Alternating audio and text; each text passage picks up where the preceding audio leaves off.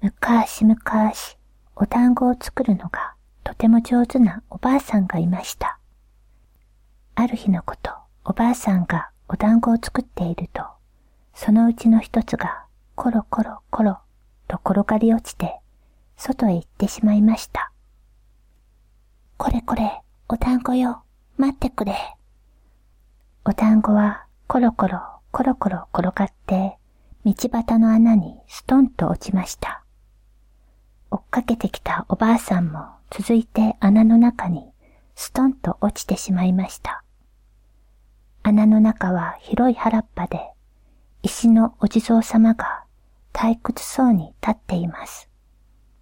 お地蔵様、私のお団子が来なかったかの来た来た、わしの前を通って、向こうの方へコロコロコロ。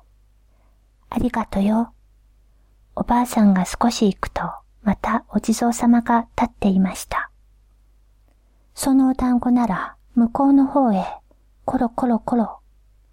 おばあさんは教えられた通りに行くと、またお地蔵様です。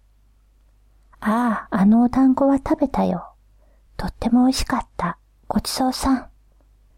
おいやまあ、お地蔵様が食べたのなら、まんずよかんべ。その時、ドスン、ドスンと、大きな足音が近づいてきました。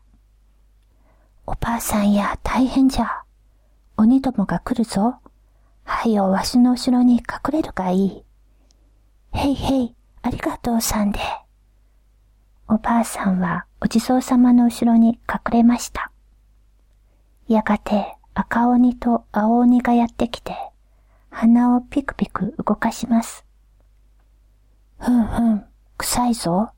人間臭い。そこにいるな？おばあさんはすぐに捕まってしまいました。おばあさんを屋敷へ連れて帰った鬼が、しゃもじを一つ渡して言います。米粒を一つ釜に入れて、水をいっぱいにして炊くんだ。煮えたらこのしゃもじでぐるりとかき回す。言われた通りにすると、お米はむくむくと増えて、真っ白なご飯が釜いっぱいになりました。あれまあ、なんて不思議なしゃもじじゃろう。おばあさんは毎日せっせとご飯を炊きました。でも、家に帰りたくて仕方がありません。そこである日、鬼どもが山へ遊びに行っている隙に、不思議なしゃもじを持って逃げ出しました。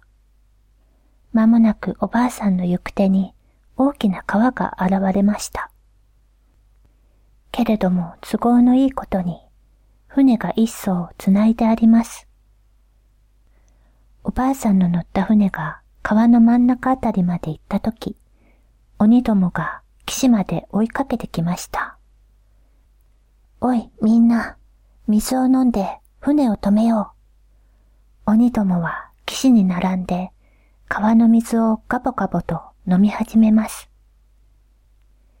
水はどんどん少なくなって、船はとうとう動かなくなってしまいました。困ったの。どうすべ？おう、そうじゃ。おばあさんはしゃもじを取り出し、船の中でひょっとこ踊りをしました。あ、それ、よいよい、すっとんとん。その踊りがあまりにも面白いので、鬼どもは思わず、わっはっはっは。途端に飲んだ水が口から吹き出して流れ出た水の勢いで、船は向こう岸に着きました。おばあさんはお地蔵様の原っぱを通って穴をよじ登り、どうにか家に帰ることができました。さて、家に帰ったおばあさんが、このしゃもじでお米の粉をこねてみると、粉はどんどん増えて、びっくりするくらい大きなお団子ができました。こうしてお団子作りの上手なおばあさんは、不思議なしゃもじで、いつまでもいつまでもお団子を作ったということです。